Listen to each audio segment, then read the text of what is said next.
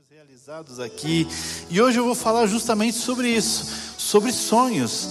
Mas o título da mensagem é Sonhos desconfigurados. A gente está vivendo um tempo aí falando sobre o culto desconfigurado, a vida cristã desconfigurada, e hoje eu quero compartilhar com vocês sobre sonhos desconfigurados. Até porque o Senhor tem sonhos para nossas vidas. A Bíblia diz que ele tem planos, os planos, os sonhos dele são maiores e melhores do que os nossos. Mas sabe, quando nós não deixamos Jesus ser Senhor da nossa vida, esses sonhos vão se desconfigurando, perdendo a sua característica original. E quando a gente usa o termo desconfigurados, né? Eu lembro das muitas vezes que eu mando para cá um arquivo, quando eu vou dar algum estudo aqui, quando eu vou fazer alguma palestra, eu mando o arquivo aqui para comunicação, eles falam, pastor, olha, a maneira que o pastor mandou está um pouquinho desatualizada, sabe, pastor? E aí, quando a gente for transmitir, vai desconfigurar. O senhor tem eles são muito gentis, mas em outras palavras, nós dizemos assim: o senhor tem que se atualizar um pouco. Eu, agora que aprendi a usar o PowerPoint, diz que já tem outras maneiras muito mais modernas, né? Mas aí eu ligo para minha filha mais velha, para Letícia, né? Trabalho com isso, falo: filha, estou mandando arquivo, me ajuda. Ela, pai, mas tem coisa muito mais moderna. Eu falei: filha, me ajuda aí para não desconfigurar. E o desconfigurar, aí você coloca ali, faz tão bonitinho, né? Aquela no meu tempo era slide, não sei se ainda é isso que se usa, né? Mas eram os slides do PowerPoint. Aliás, eu sou mais antigo, isso, eu sou tempo que a gente usava retroprojetor e a gente desenhava nas transparências. Se eu for falar de mimeógrafo, álcool, aqui deixa para lá, ninguém, o pessoal vai descobrir a minha idade aqui, então deixa para lá. Né? Mas quando é desconfigurado, você faz tudo bonitinho e entra num sistema novo, mais moderno, e fica tudo embaralhado e perde a configuração e já não é tão bonito e, não, não, e sai daquilo que era a, o objetivo original daquele, daquele arquivo que você fez. Sabe, quando a gente fala em sonhos desconfigurados, é mais ou menos isso. Quando nós fazemos do nosso jeito Queremos que os nossos sonhos se realizem, não os sonhos de Deus. Queremos com as nossas características, no nosso formato, ele vai desconfigurar e não vai ser tão maravilhoso e tão perfeito quanto o sonho de Deus para as nossas vidas. Jeremias capítulo 29, verso, a partir do verso 10, 11, vai dizer assim: Eu sei os planos que eu tenho para você. Se vamos contextualizar aqui sobre o que vamos falaremos nessa manhã, Poderíamos dizer que Deus está falando assim: eu sei os sonhos que eu tenho para você. Eles são de bênção, de paz, de esperança. Eu tenho um futuro, eu quero o melhor para você.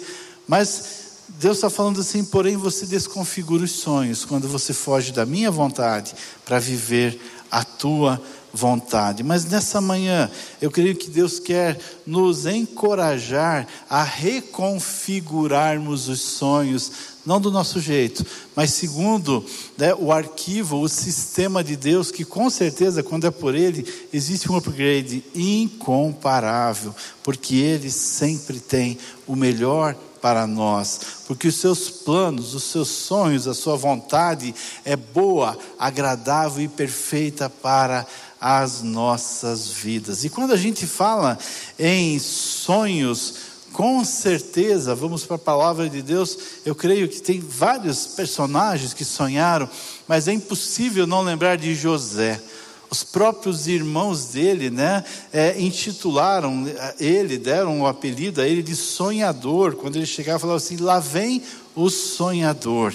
E eu quero começar lendo um texto da palavra de Deus, quero encorajá-lo a conhecer a história de José. Se você já conhece, a se aprofundar nessa história, é uma das histórias mais belas que a Bíblia apresenta. E a gente vai dar uma passeadinha por essa história nesse nessa manhã. Não vou passar do tempo contar algo que eu já contei para vocês aqui, né? Aqui tem o alçapão e quando o pastor passa do horário, a Talita tem o controle remoto ali, ela aperta o botão, o sapão abre e a gente eu já saí daqui umas três, quatro vezes, né? E quando a Talita sabe que sou eu que vou pregar, ela já traz na mão ali, né? Brincadeiras à parte, a gente tem horário, prometo me empenhar aqui para não ultrapassar o horário, mas eu quero trazer aquilo que o Senhor tem para as nossas vidas nessa manhã. Livro de Gênesis, capítulo 37, verso 3, vai dizer assim: Ora, Israel gostava mais de José do que de qualquer outro filho, porque ele havia nascido em sua velhice. Por isso, mandou fazer para ele uma túnica longa. Talvez na sua versão seja uma túnica talar, né? uma túnica especial. Vamos orar mais uma vez? Pai, obrigado a Deus por tudo aquilo que já vivemos aqui nessa manhã. Que gostoso a Deus declarar que nós sabemos em quem nós temos crido. Quando nós cantamos essa canção que foi escrita há tanto tempo, mas continua atual, porque o Senhor é o mesmo, ontem, hoje e eternamente. Que gostoso, podemos dizer que estamos seguindo a Jesus Cristo e não desistimos desse caminho. Como é bom celebrarmos e dizermos que confiamos em Teu infinito amor e o Teu Espírito já falou aos nossos corações de maneira tão especial, de maneiras tão especiais nessa manhã mas cremos que o Senhor tem algo mais para nós através dessa palavra, então que estejamos atentos para ouvir a voz do Senhor nesse momento, em nome de Jesus. Amém e amém. Eu quero é, situar você na história, né? José era um dos doze filhos de Jacó, Jacó o patriarca, né? Aquele que vem a partir de, de, de da, da, família dele, vindo da descendência de Abraão, seria uma grande nação. E aí tem as doze tribos a partir dos doze filhos. E é interessante que quando a gente olha para a história de José, são doze filhos e José não era o mais velho. José era o décimo filho. Mas a Bíblia vai dizer que Jacó amava mais a José. E quando a gente leu aqui, fala Israel, Israel foi o nome de Jacó trocado para Israel, e diz que ele amava mais a José, e ele investia mais em José, e ele cuidava mais de José, ele tinha um carinho especial por José, e é lógico, isso gerava um desconforto entre seus irmãos. A Bíblia diz que eles chegaram a odiar José, eles não aceitavam aquela situação. E eu gosto dos detalhes da Bíblia, sabe? A Bíblia vai nos ensinar em todos os detalhes. E nessa história de José aqui, nós vamos falar de quatro trajes que José usou. Mas, pastor, o que, que isso tem a ver com aquilo que a gente vai falar nessa manhã? A minha oração é que o Espírito ministre ao seu coração a partir né, desse detalhamento que nós vamos fazer aqui, para que haja essa reconfiguração de sonhos. A Bíblia vai dizer aqui então que José ganhou do seu pai uma túnica especial, um traje especial. E deixa eu dizer para você, ele ganhar essa túnica especial era muito mais do que José, Jacó falar assim: não, eu não vou comprar para os outros filhos e vou comprar só para José. Eu vou lá na, na loja, vou comprar um presente especial. Não, essa túnica ela tinha um simbolismo, uma representatividade diferente o filho que ganhasse essa túnica, ele era o primogênito, ele era aquele que daria sequência à história da família, ao clã da família. Então, simbolicamente, o filho que ganhava essa túnica, o pai estava dizendo assim: Olha, você vai assumir a família a partir do momento que eu for. Você é o principal, você é o escolhido. E isso era dado normalmente, ou quase sempre, para o primogênito, o irmão mais velho.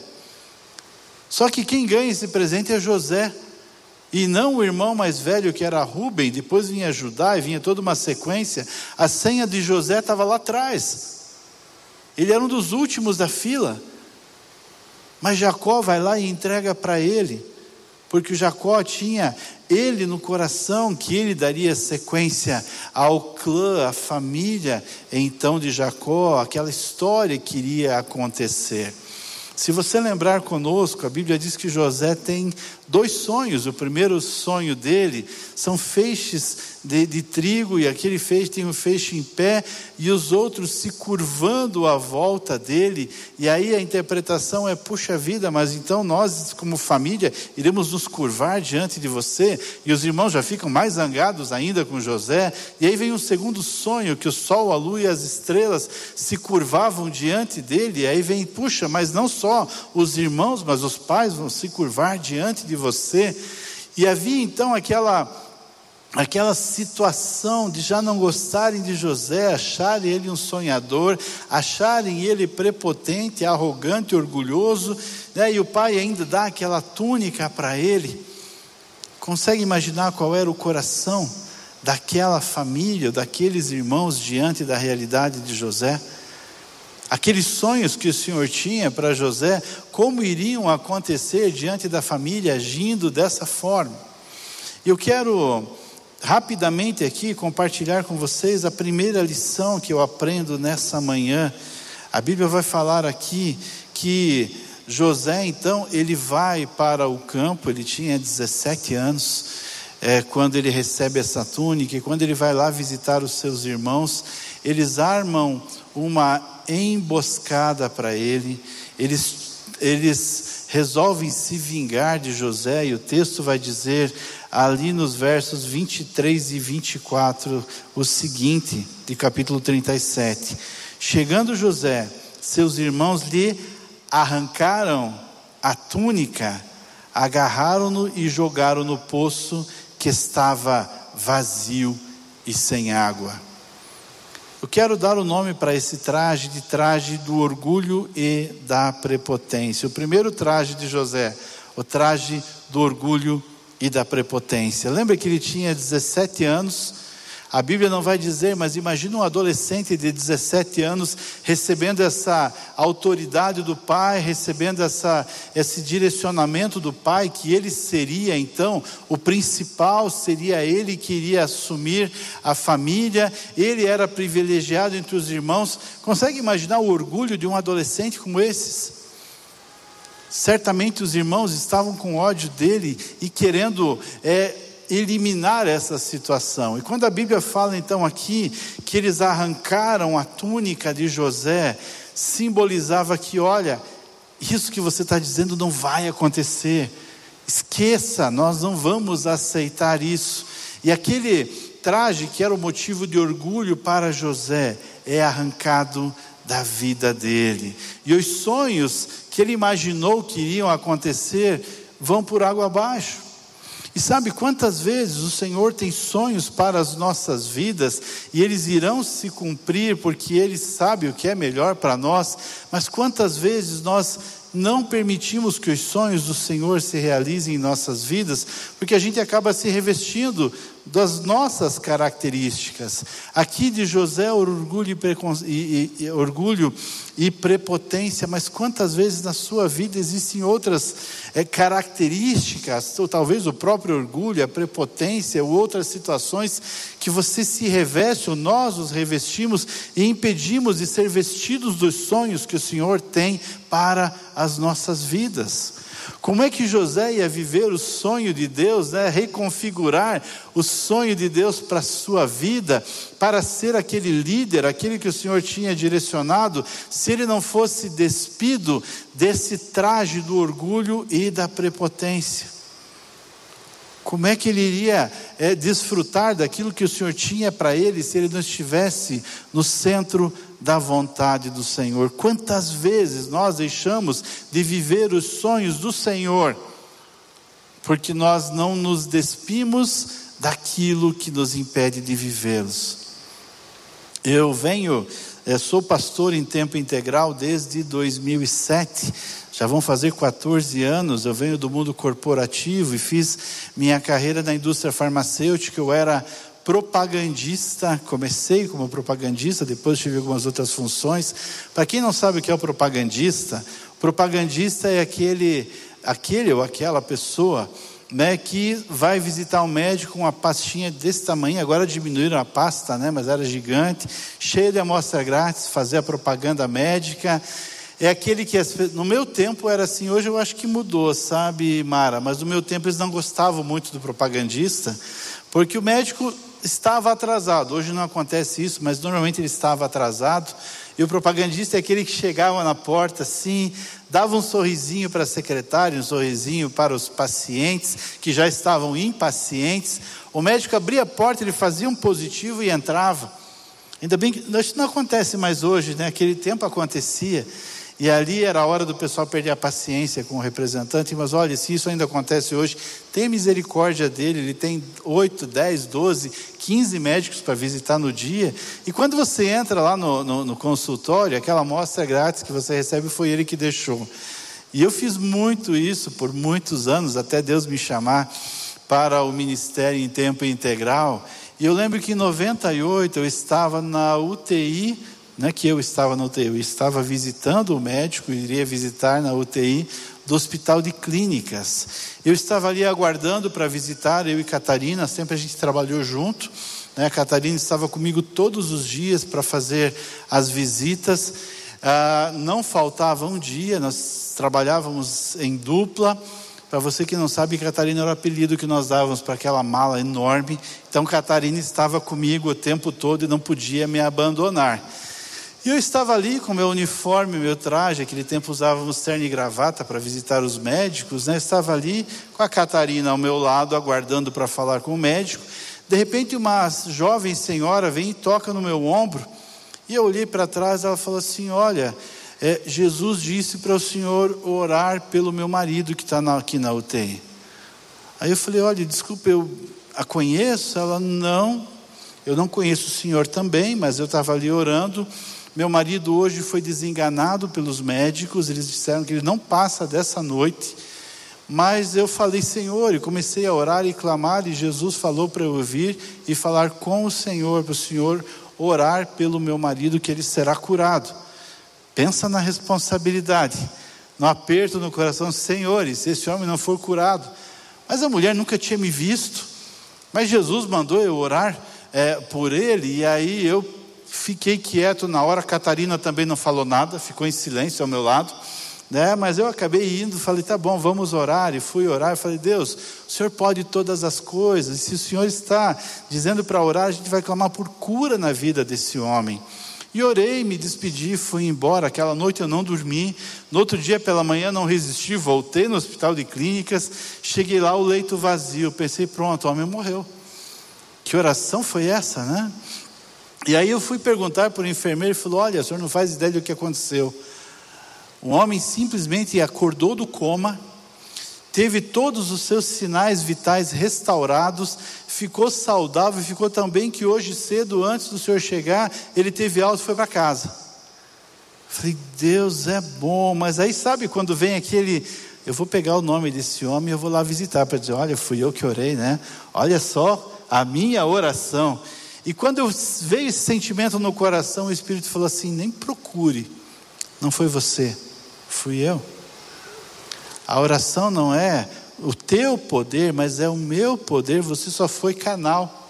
Porque a oração, o poder da oração não está em quem ora, mas naquele que ouve a oração. E o Senhor foi muito claro: olha, eu não quero que você conheça, para não deixar que o orgulho tome conta do seu coração. Consegue entender? E Deus falou, William, eu tenho mais sonhos para você, mas se você deixar que o orgulho invada o seu coração, esses sonhos não irão se realizar. E nessa hora o Espírito falou: tira o traje do orgulho e da prepotência, porque eu quero vesti-lo de algo mais. E naquela hora eu falei: tá bom, Senhor, eu não vou procurá-lo. Mas, Senhor, lá no céu eu posso conhecer? E o Senhor falou: no céu não tem orgulho, então pode. Lá eu deixo que você o conheça. E eu entendi de Deus ali que Ele queria usar a minha vida, Ele tinha sonhos, queria vestir-me dos seus sonhos, mas precisava despir-me do meu orgulho. Eu poderia ter orado por todo mundo ali naquela UTI, mas o Senhor queria curar aquela pessoa, então não tinha nada a ver comigo e tudo a ver com Ele. Quantas vezes nós deixamos de viver os sonhos de Deus porque nós não nos deixamos despir por tudo aquilo que nos impede disso? E o Senhor está dizendo: Eu tenho sonhos para a sua vida, eu tenho planos para você. É hora de você se deixar despir das, dos trajes que impedem de viver os sonhos de, do Senhor. É hora de você deixar, de se deixar despir de tudo aquilo que o impede ou nos impede de vivermos os sonhos de Deus. A história continua e talvez você vá lembrar, dizendo que José é vendido né, e ele vai então para o Egito, lá ele se torna servo de Potifar, e ele começa, a Bíblia diz que tudo que ele punha a mão prosperava, ele começa a crescer, começa a ser bem sucedido. Potifar coloca ele como governante de todas as suas posses. Potifar era um comandante, um homem de muitas posses. E eu imagino José talvez pensando assim: puxa. Então agora era esse o sonho. Eu estou aqui liderando, eu estou governando. Eu acho que era esse o sonho que Deus tinha para a minha vida. Mas a Bíblia vai dizer então que a mulher de Potifar se encanta por José e começa a assediá-lo de uma, de uma maneira muito insistente, e ele diz: Eu não posso, eu não posso, em determinado momento. A Bíblia vai dizer que ela, é, lá no, no verso 12 do capítulo 39, vai dizer que ela o agarrou pelo manto e voltou a convidá-lo: Vamos, deite-se comigo. Mas ele fugiu da casa, deixando o manto na mão dela. Mais um traje arrancado de José. E eu quero dar o nome a esse segundo traje de traje da promiscuidade e corrupção. Sabe, José estava num patamar elevado ali, se fôssemos colocar dentro da realidade de hoje, né? José já era, já tinha um cargo de confiança, já devia, não tinha o carro da empresa, mas devia ter o camelo da empresa, né? Ele tinha todos os benefícios ali, né? Ele tinha vale alimentação, plano de saúde, plano odontológico, previdência privada, já estava muito bem, ganhava um salário maravilhoso ali, e aí vem o sentimento, puxa vida, mas se eu não ceder aquilo que essa mulher quer, eu vou perder meu emprego.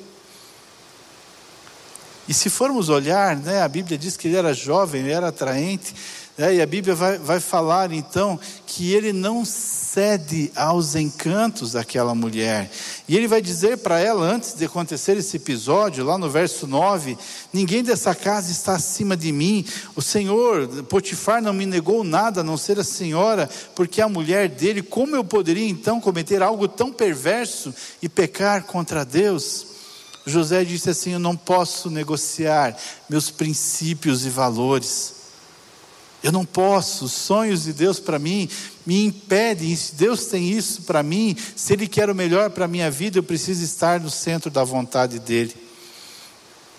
E se ele não se deixasse despir por esse traje né, da promiscuidade, por esse traje da corrupção, ele teria perdido a oportunidade de ser vestido pelos sonhos que o Senhor tinha para a vida dele. Sabe, Muitas vezes nós deixamos de viver os sonhos do Senhor para nossas vidas, porque nós não nos despimos da promiscuidade e da corrupção. Quando fala em corrupção, a gente lembra dos políticos, a gente lembra dos grandes golpes, mas sabe quando eu deixo de devolver um troco a mais no supermercado, eu estou sendo corrupto, estou criticando aquele que está sendo corrupto, roubando muito, mas o muito pouco é pecado do mesmo jeito, é corrupção. E o Senhor fala assim, William, e fala para você nessa manhã, para vocês que estão conosco assistindo pela TV, pelas mídias, o Senhor está falando assim: eu não posso vesti-los dos meus sonhos enquanto você não se deixar despir por esses, essas situações que o impedem de vivê-lo, pela corrupção, pela promiscuidade. O Senhor continua dizendo: os meus sonhos permanecem para você, mas você não pode ser vestidos dele enquanto você não se deixar despir do traje da corrupção e da promiscuidade. A Bíblia vai dizer então que José entende isso e ele fala: Não posso negociar os meus valores. Mas sabe, o que ele recebe em troca, poder dizer, puxa, então, ele foi honrado pelo Senhor, porque ele permaneceu firme, os sonhos do Senhor o revestiram e foram concretizados. Não, a Bíblia vai dizer que ele recebe em troca disso a prisão. Potifar chega, a mulher conta toda uma história, distorce a história, diz que ele tentou agarrá-la, e Potifar então manda José para a prisão. Mas sabe o que me chama a atenção aqui? Se um escravo tivesse realmente feito o que ela disse que José fez, ele iria receber a pena de morte. Não tinha outra situação. Mas Potifar manda ele para a casa do capitão da guarda. E ele é preso lá. Talvez hoje poderia dizer que é cela especial, né? Talvez a curso superior tem cela especial, réu primário, né? Ele não tinha tornozeleira eletrônica naquele tempo, então teve que ficar preso. Mas, mas Potifar não o mandou para a pena de morte, sim para a prisão. Primeiro, porque eu creio que ele conhecia a mulher que ele tinha em casa, mas mais do que isso, porque o Senhor falou assim: não, os meus planos ainda não se cumpriram e eu vou revesti-lo dos sonhos que eu tenho para você. E a Bíblia fala então que José vai para a prisão, e talvez você lembre da história, ele está ali, a Bíblia fala que o carcereiro né, ficou maravilhado com José, ao ponto de colocá-lo ali como o preso de confiança, e ele estava ali, e em determinado momento, a Bíblia diz que vem parar na prisão o copeiro e o padeiro de Faraó. E quando eles estão ali, José os está servindo, e ambos têm sonhos semelhantes. E a Bíblia diz que o copeiro sonha com cachos de uva, sonha com a taça de Faraó, e sonha com três cachos de uva, e ele não sabe o que está acontecendo. E José chega e fala assim: Olha, a resposta para esse sonho é que daqui três dias você voltará a servir o rei, você voltará a servir Faraó. E aí o padeiro gostou também da interpretação do sonho e falou: Olha, eu também tive três sonhos, três cestos de pães, um estava na minha cabeça, e os pássaros vinham e comiam. O que, que é essa interpretação? E aí José fala assim: Lamento, meu amigo, mas o seu não é a mesma realidade. O sonho que você teve é que daqui três dias você vai literalmente perder a cabeça. Eu creio que o padeiro falou assim: esse cara não entende nada de sonho, não. Você não é intérprete coisa nenhuma. Como é que ele vai interpretar um sonho desse? Não, olha, vai se, se atualizar aí porque você não entende de sonho. Mas a Bíblia diz que três dias depois acontece exatamente aquilo. E quando o copeiro está voltando para Faraó, a Bíblia vai dizer que José fala assim: Olha, lembra de mim, fale para o Faraó que eu estou aqui de maneira injusta. E o copeiro deve ter dito assim: Fica tranquilo, Vou lembrar de você sim. Fica tranquilo. Não, assim que eu chegar lá, eu falo para ele. Mas dois anos se passaram. E aquele copeiro não lembrou de José. José ali na prisão, de maneira injusta. É, imagina o quanto vinha ah, com muito tempo para pensar e o quanto a mágoa vinha ao seu coração, o quanto ele lembrar que os irmãos o venderam de maneira injusta, que a mulher de Potifar é, mentiu e de maneira injusta ele estava ali, e o quanto ele vai lembrar, estava lembrando ali de todas as situações pelas quais ele passou, injustiçado né, por Potifar, sendo esquecido pelo copeiro do rei. Consegue imaginar como é que estava o coração de José?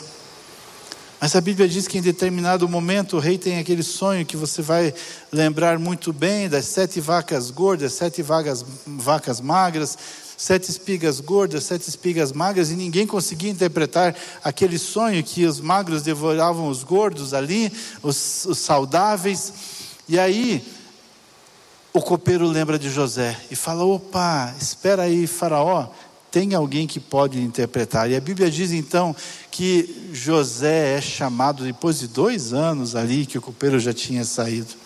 E a Bíblia vai dizer no capítulo 39, no verso 21, mas o Senhor estava, desculpe, o texto vai estar no verso, capítulo 41, verso 14, vai dizer assim: O Faraó mandou chamar José, que foi trazido depressa do calabouço, depois de se barbear e trocar de roupa. Mais um traje de José aqui. O guarda-roupa de José estava vasto ali, né, Ragner?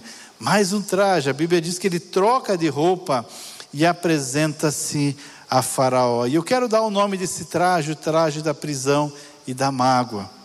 Ele foi liberto, sim, da prisão, mas se ele não tivesse sido liberto da mágoa dos seus irmãos, né, da injustiça, de todo aquele sentimento de falta de perdão, se ele não fosse despido desse traje, ele não poderia ser vestido do traje dos sonhos do Senhor para a sua vida. Quantas vezes nós deixamos de viver os sonhos de Deus para nós, de sermos vestidos do sonho de Deus para a nossa vida, porque não nos despimos da falta de perdão, da mágoa, do sentimento de injustiça. E o Senhor está dizendo para nós essa manhã: enquanto você não se deixar despir desse traje, eu não posso vesti-lo dos sonhos que eu tenho para a sua vida. E a Bíblia diz então que José vai para lá, ele interpreta o sonho, e não só interpreta, mas ele dá uma solução, um planejamento estratégico para Faraó, dizendo: olha, guarda 20% né, de tudo aquilo que você colher nos sete primeiros anos de fartura, e na sequência, então, você poderá atender o povo, e Faraó vê sabedoria ali na vida dele, e não só isso, o Senhor move o coração de Faraó e coloca ele como primeiro-ministro onde todos teriam que se prostrar diante dele. Lembra do sonho? Lá no começo? Agora eles começam a se cumprir. E a Bíblia vai dizer dos versos 42 e 43 de Gênesis capítulo 41. Em seguida, Faraó tirou do dedo seu anel selo e o colocou no dedo de José e mandou-o vestir de linho fino. Está aí mais um traje, só que dessa vez ele não foi despido, e sim vestido de linho fino, que era o traje usado pelos nobres, era o traje usado pelos príncipes. E vai dizer que colocou uma corrente de ouro em seu pescoço. E ali então José assume como o governante, o primeiro-ministro do Egito, e todos precisam se prostrar diante dele. Consegue entender o sonho do Senhor se realizando? E o Senhor veste José do sonho de ser aquele que iria liderar. Mas para que ele pudesse ser vestido né, simbolicamente dessa realização do sonho, José precisou ser despido do traje do orgulho e da prepotência. José precisou ser despido do traje da corrupção e da promiscuidade. José precisou ser despido do traje da prisão da alma, para que ele pudesse ser vestido do sonho que Deus tinha para ele. Sabe, esse sonho foi reconfigurado pelo Senhor a partir do momento que José se deixou despir de tudo aquilo que iria impedi-lo de viver os sonhos do Senhor. Você consegue imaginar José assumindo como primeiro-ministro, ainda vestido com aqueles seus próprios trajes de orgulho e prepotência, sendo primeiro-ministro, como é que ele teria a humildade de cuidar e se importar com as pessoas se o orgulho tivesse vestido a vida dele? Você consegue imaginar né, José sendo ainda vestido do traje da promiscuidade e da corrupção, tendo todo o alimento conhecido naquele mundo, naquele tempo? O que ele iria fazer, o que ele iria querer se aproveitar das pessoas, mas o Senhor teve que despí-lo para que ele pudesse ser vestido dos sonhos dele. Você consegue imaginar José assumindo como primeiro-ministro, se ainda estivesse vestido do, da, do traje da mágoa, né, da, do, da, da prisão da alma? Quando seus, seus familiares viessem, como aconteceu, ele ia falar: agora é minha vez de me vingar. E ao invés de haver a continuidade daquilo que era o plano do Senhor, iria ali haver a extinção daquele que era o projeto de Deus. Mas para que ele pudesse ser vestido dos sonhos do Senhor, que são maiores e melhores que os nossos, e receber esse, essa vestimenta que, que cumpria aquilo que era o projeto de Deus, ele precisou ser despido de tantas áreas da sua vida. Sabe, os sonhos de Deus para a sua vida permanecem, para as nossas vidas permanecem. Mas quantas vezes eles não se cumprem? O Senhor não pode nos vestir dos sonhos que Ele tem para nós, porque nós não nos deixamos despir daquilo que nos impede de viver isso. Eu citei algumas características de José, mas talvez a, o traje que você precisa, precise despir-se hoje para reconfigurar os sonhos de Deus para a tua vida, seja o da mentira, ou seja da falta de perdão, ou seja do orgulho, eu não sei quais são. mas para que você possa viver os sonhos do Senhor, para que os sonhos do Senhor possam ser reconfigurados na sua vida, nessa manhã é tempo de você falar: Senhor, eu vou me deixar despir por tudo aquilo que me envolve e me atrapalha de ser vestido e revestido pelos sonhos do Senhor na minha vida. A Bíblia vai dizer que José recebe aquele sonho aos 17 anos e ele se cumpre aos 30. Processo de Deus para que ele fosse lapidado e pudesse viver os sonhos do Senhor. Eu não sei há quanto tempo você está esperando pela concretização dos sonhos, e às vezes vem aquele sentimento: Senhor, quando é que vai acontecer? Senhor, o Senhor esqueceu de mim. Senhor, quais são os sonhos para a minha vida que parece que não dão certo? Em nome de Jesus, nessa manhã eu quero orar por você. Eu não sei quais são as características, os trajes que você está envolvido, que está impedindo você de viver esses sonhos, mas você sabe, porque o Espírito do Senhor revelou para você nessa manhã. Não só para você que está presente aqui, mas para você que nos acompanha pela TV e pelas mídias. Eu quero orar por você que entendeu que precisa se deixar despir para algumas áreas da sua vida que tem impedido, e você não precisa dizer para mim, porque o poder não está em mim, eu não preciso saber disso. O poder está no Senhor, que está ouvindo não só a sua oração, mas o seu coração. E Ele é poderoso para ajudá-lo a se despir de todas essas características e ser revestido pelos sonhos de Deus para a sua vida. Se o Espírito falou ao seu coração nessa manhã, dizendo: Olha, tem tal traje, tem tal traje, tem aquele, que está impedindo você de viver os meus sonhos, e hoje é dia de você se deixar despir. Eu quero pedir para você ficar em pé, eu quero orar por você.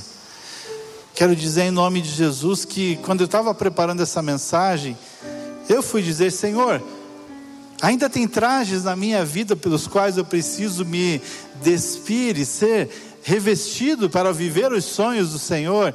E o Senhor revelou alguns e eu me prostrei e falei: Senhor, eu entrego a Ti. O Senhor continua fazendo isso. E em nome de Jesus, eu quero dizer que hoje é tempo Hoje é dia de restaurar sonhos.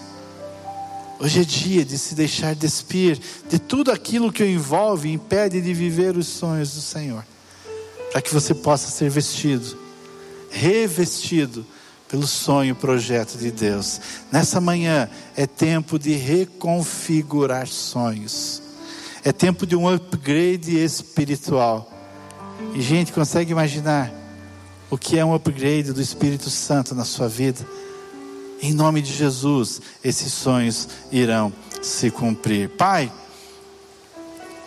quero te agradecer porque a tua palavra, ela nos ajuda, nos inspira, nos encoraja. Eu quero te louvar e te bendizer, ó Deus, porque o Senhor nos traz tantos ensinamentos, Pai. Quero te agradecer, ó Deus, porque a tua palavra diz que os teus planos, os teus caminhos, os teus sonhos para nós são mais altos, são maiores e melhores, Pai. Quero pedir perdão pelas vezes que eu não me deixei despir dos trajes que me impediram de viver os teus sonhos, Pai. Mas Deus, essa não é só a minha oração, é a oração daqueles que estão em pé aqui conosco, Pai. Daqueles que estão, ó Deus, fazendo essa oração através da TV, através das mídias também, dizendo, Pai, que o Teu Espírito venha nos despir de tudo aquilo que impede de vivermos os Teus sonhos, que sejamos vestidos, revestidos pelos sonhos do Senhor, que são maiores e melhores que os nossos. Pai, em nome de Jesus, que o teu Santo Espírito continue a ministrar os nossos corações e que nós continuemos a fazer a oração que Davi fez. Sonda-me, ó Deus, sonda-me, Senhor. Vê quais são os trajes que há em mim que precisam ser arrancados, porque eu quero ser revestido dos sonhos do Senhor. Pai, que nessa manhã seja o tempo em que sonhos voltem a ser reconfigurados, que vivam o upgrade do teu espírito para que nós possamos experimentar a tua boa, agradável e perfeita.